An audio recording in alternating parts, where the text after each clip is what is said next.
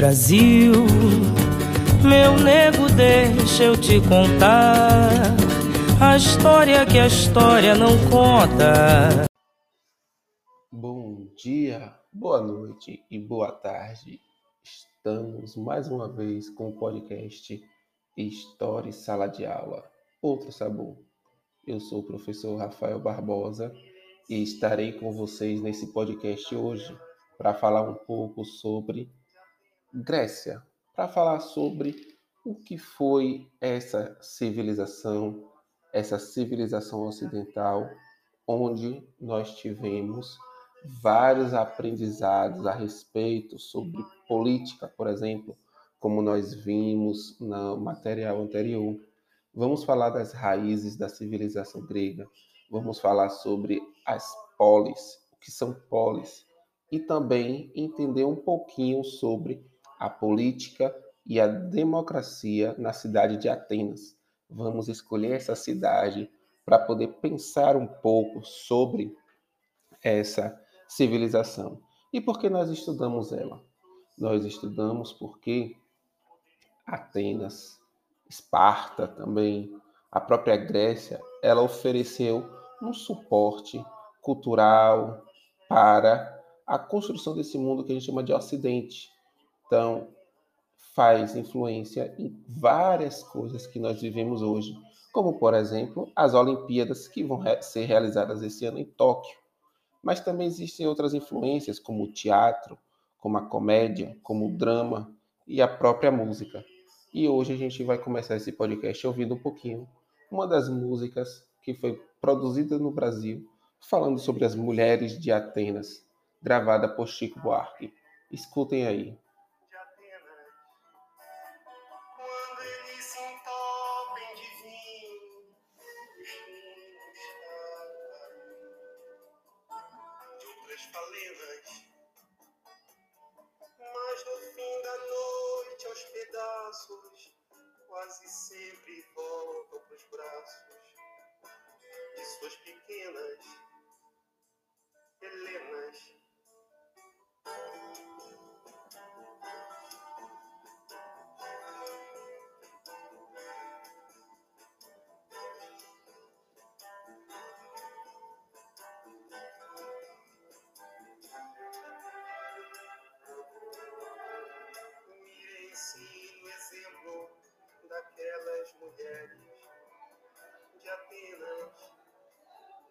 E é falando sobre as mulheres de Atenas que gente já começa a chamar a atenção para uma coisa.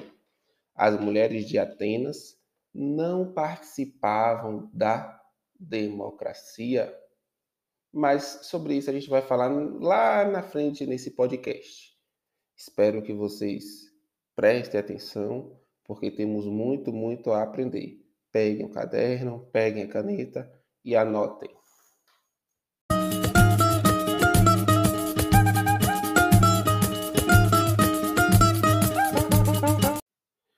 E antes da gente falar sobre democracia, vamos ouvir um pouquinho mais da música grega para ver se vocês percebem a referência dessa música com uma música que foi muito tocada alguns anos atrás. Escutem.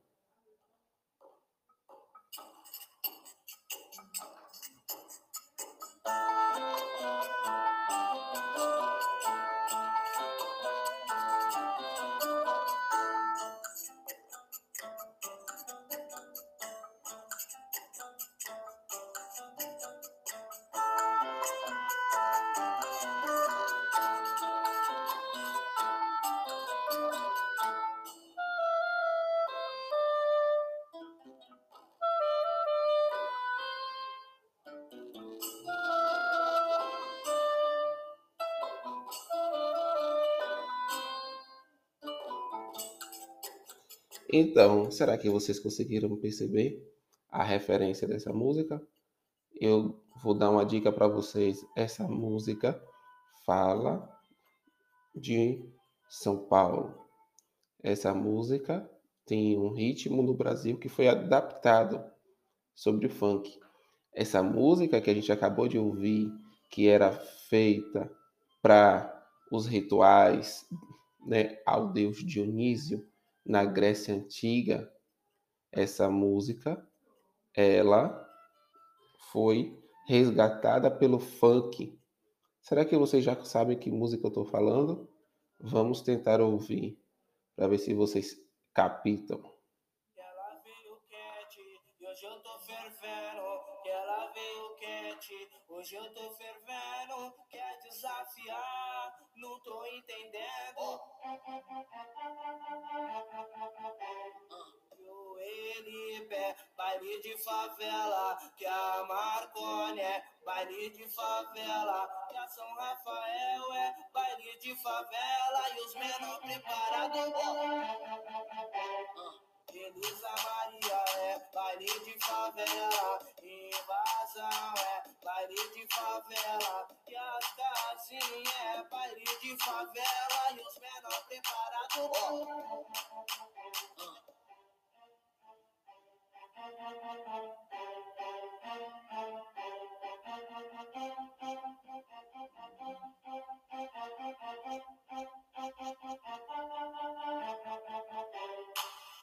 Pois então, gente, só para a gente ter a dimensão de como essa cultura grega nos influenciou e nos influencia até hoje, quer seja no aspecto político, no aspecto econômico, no aspecto social.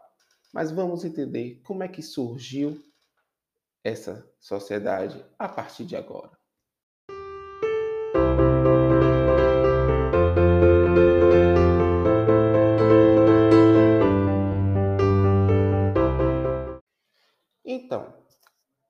A Grécia atual ocupa uma região mais central da Europa, na região sudeste, melhor dizendo.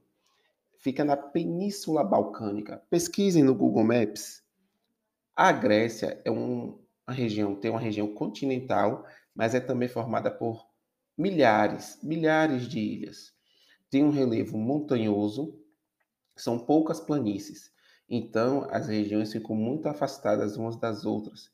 E lá eles cultivam vinhas, por isso que o vinho é muito famoso, oliveiras, que dá o azeite de oliva, e figueiras.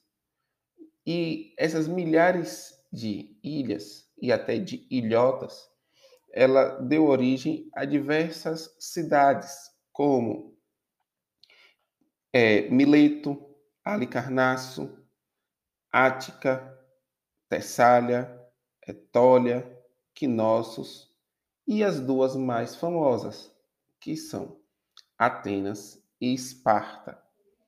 Essa civilização grega, ela surgiu, e aqui preste atenção, ela surgiu por volta de 1630, 1650 a.C.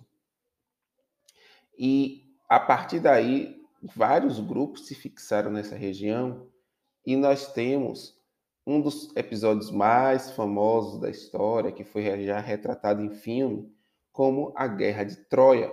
Então, esse primeiro período da civilização grega, ele está registrado em dois livros né, muito famosos, que é a Ilíada e a Odisseia, de Ulisses. Eles estão disponíveis para baixar na internet, se vocês tiverem interesse. Conta sobre a Guerra de Troia, conta sobre é, as disputas dessa civilização grega, até que, por volta de 1100 a.C., a gente está falando aqui de uma civilização muito, muito antiga. A gente está falando de mil anos antes de Cristo. Se a gente contar com o nosso tempo, nós estamos falando de mais ou menos 3 mil anos atrás. Com os, as, os primeiros grupos que se formaram ali na região da Grécia entrando em decadência, começaram a surgir as polis. As polis, que significa região urbana, vamos dizer assim, cidades. Hoje a gente traduz por cidades. Por isso que algumas cidades do Brasil têm um nome com o final polis. Por exemplo, Petrópolis, Nilópolis, é, que nasce em Salvador Soteropolitano, justamente porque polis era a cidade que se autogovernava, uma região urbana que tinha seu próprio governo. Essa sociedade foi formada por dois povos, basicamente, os dórios e os jônios, e que se fixaram em toda a Península Balcânica, na região da Grécia. A Grécia ela se expandiu culturalmente. Ela foi chamada pelos próprios gregos de Elade. E quem nascia na Elade eram os helenos ou as helenas, caso se fosse homem, heleno. E quem nasce, se fosse mulher, Helena. Então, quem tem o nome de Helena, por exemplo, é um nome grego, um nome que vem dessa época. A democracia ateniense, ela começou não em 1200, 1100 a.C. A democracia, como a gente tem estudado, ela só surge a partir do século V, ou seja, a partir de 508, 502 a.C.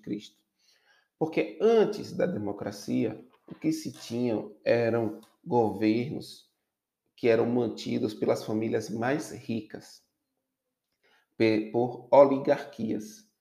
E essas oligarquias fizeram diversas desigualdades sociais. E essas desigualdades sociais aumentou os conflitos entre os mais pobres e os mais ricos. Aí quando foi no século V, um governador de Atenas chamado Péricles, Péricles decidiu fazer algumas reformas é, é, ele decidiu é, mudar um pouco do que era a é, essa concepção. E depois também temos as reformas de Clístenes. Ele organizou a cidade entre 30 demos. Demos quer dizer povos ou é, a população. Vamos dizer que eram distritos eleitorais. Os moradores de cada demo passaram a ter o direito de participar das decisões políticas, independentemente de sua riqueza. Era o governo dos demos, ou a democracia. É a partir dessas reformas que vão ser, vai ser originada a democracia que vai influenciar toda a política desde então. Então, desde o século V antes de Cristo, né, hoje já temos 3 mil anos depois, nós ainda falamos sobre a democracia. Quem eram os cidadãos que poderiam fazer parte né, do demo, ou seja, da assembleia do distrito? Eram os homens livres, ou seja, pessoas que eram escravizadas, que existia na Grécia, não fazia parte.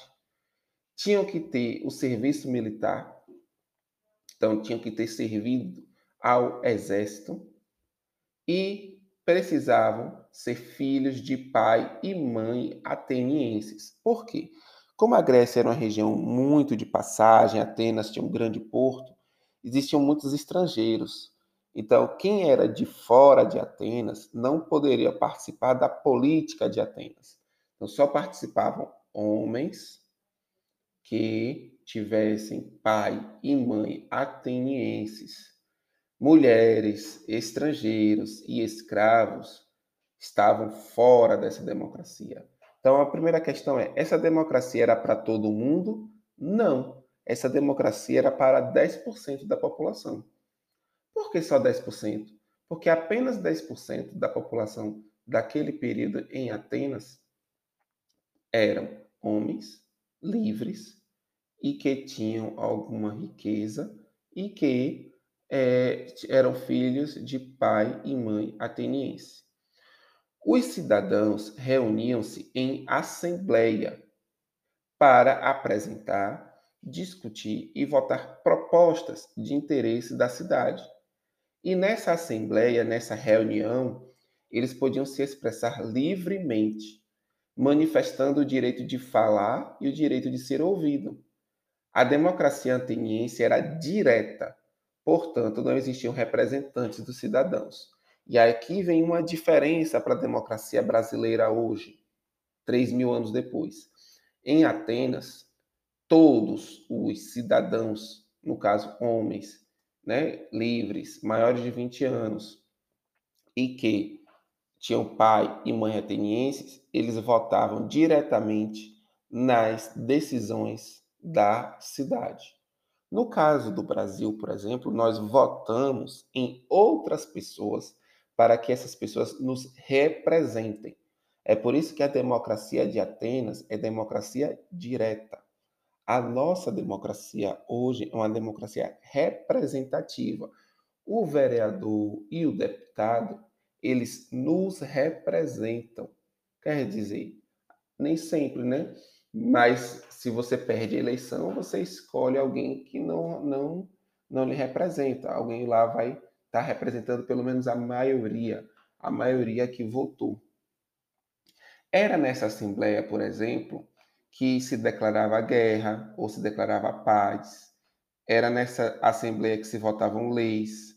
Era nessa é, assembleia que se definia quem eram as pessoas que iam executar as obras, né, as ações da cidade. Então, isso para vocês entenderem como funcionava essa democracia. E aí eu chamo a atenção para aquela musiquinha que a gente estava ouvindo no início, As Mulheres de Atenas. As mulheres em Atenas não tinham direito, gente. Apenas os homens tinham direito. Veja que coisa. As, as mulheres livres não tinham direito político e viviam dentro de casa. Não podia sair de casa.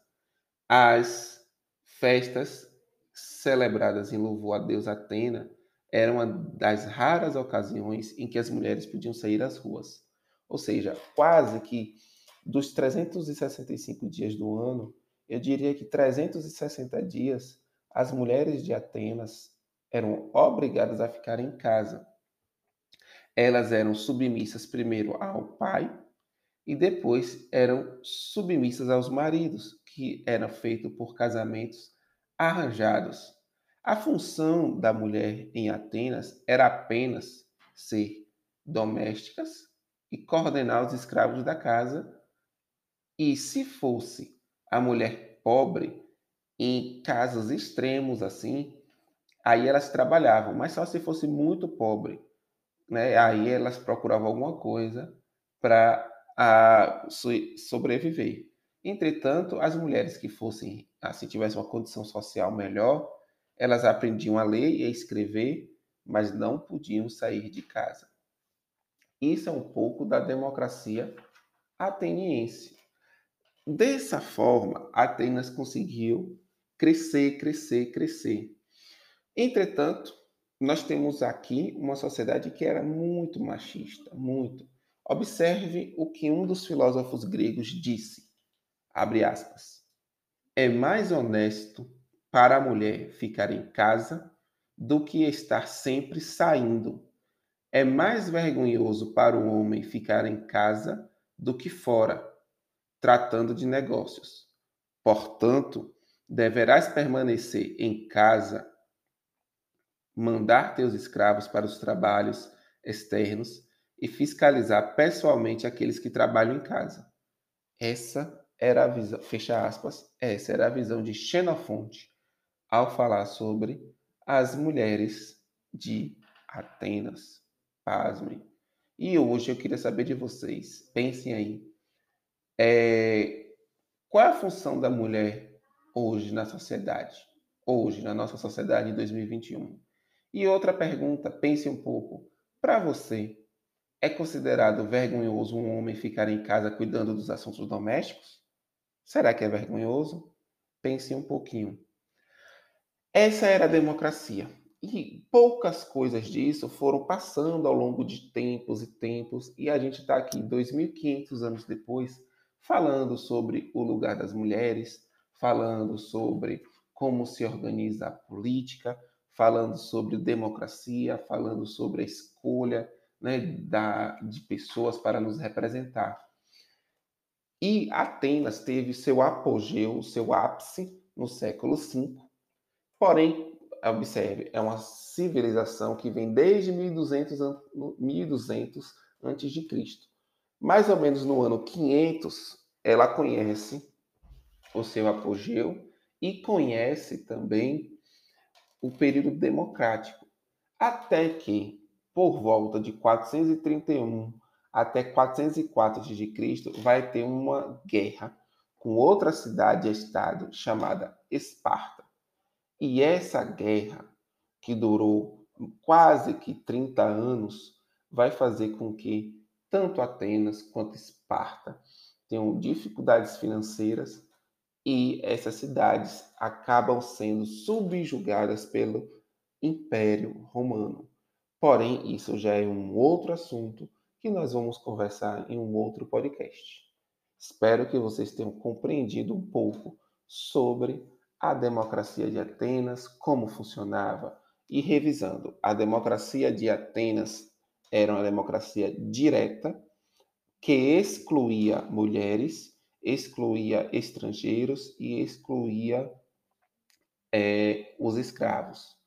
A democracia de Atenas era uma democracia apenas para os homens e era uma democracia participativa. Todos tinham direito de falar e de ser ouvidos. Um abraço, até breve e até o próximo podcast. Tem sangue retinto pisado atrás do herói, emoldurado. Mulheres, tamoios, mulatos. Eu quero país que não tá no retrato.